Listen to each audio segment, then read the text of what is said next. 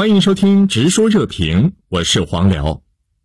其实近年来啊，历届韩国总统都会面临一个难题，那就是在韩美同盟的基础上，怎么发展对华关系？那尹锡悦上台以来，目前他是采取怎样的对华战略呢？李先生，就是尹锡悦政府表态说，呃，那中国跟韩国关系呢，保持互相尊重。那等于什么呢？我们就是呃，互相尊重来保持互相的利益。啊，这就是呃以后中国跟韩国关系的发展的基本的一个原则，特别是这个保守派的这些理论能力，过去文在寅政府的对中国政策，或是对跟中美之间采取了比较模糊的战略，然后呢，模糊战略呃后来就是呃可能遭到中国也不高兴，美国也不高兴这个局面，所以呢。反而现在呢，一系列政府采取了一个是明示、呃明白说的一个战略，呃，所以比如说最近这个沙特问题啊，或是这个呃半半导体的芯片的联盟这一点上，一些政府比呃比较明显的一个表态，呃，这个就是呃一个一个特色。韩方阐明萨德的三步立场，就成为了中韩关系重回正轨的重要基础。但是中韩外长会刚刚结束，韩国却决定在本月底重启萨德反导系统，并坚称此事是涉及国家安全，不容谈判。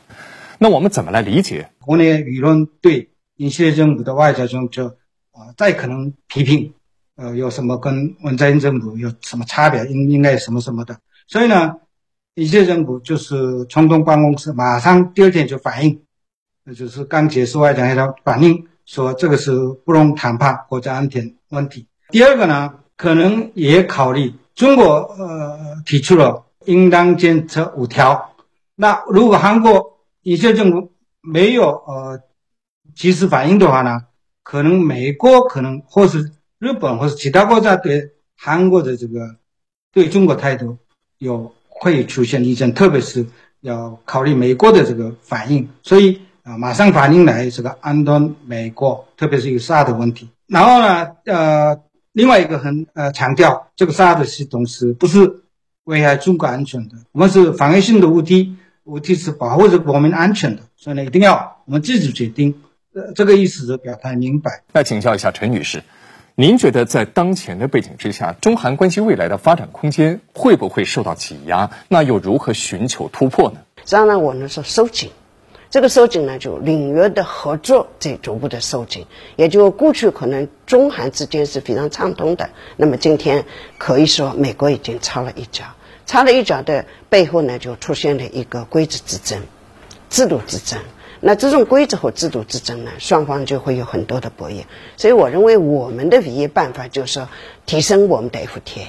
因为这个实际上我们已经开始在着手，就是说我们在原来的自贸区基础上，我们提升我们叫高级版，这个工作已经在开始。我希望我们的高级版要超过 RCEP，这是第一步。第二步呢，RCEP 的合作，因为 RCEP 已经走完法律程序，十五个国家，而 RCEP 当中有非常大的原产地累积制。原产地累积实际上是对我们亚洲地区的十五个国家的供应链和产业链的一种安排和布置，或者叫重置。我认为这个安排和重置是非常重要的，不但是中国，不但是韩国，所有的十五个国家都应抓住这个机会。我认为这是第二个层次。第三层次呢，我还是认为东北亚我们三国一定要合作，因为日本、韩国和中国在产业。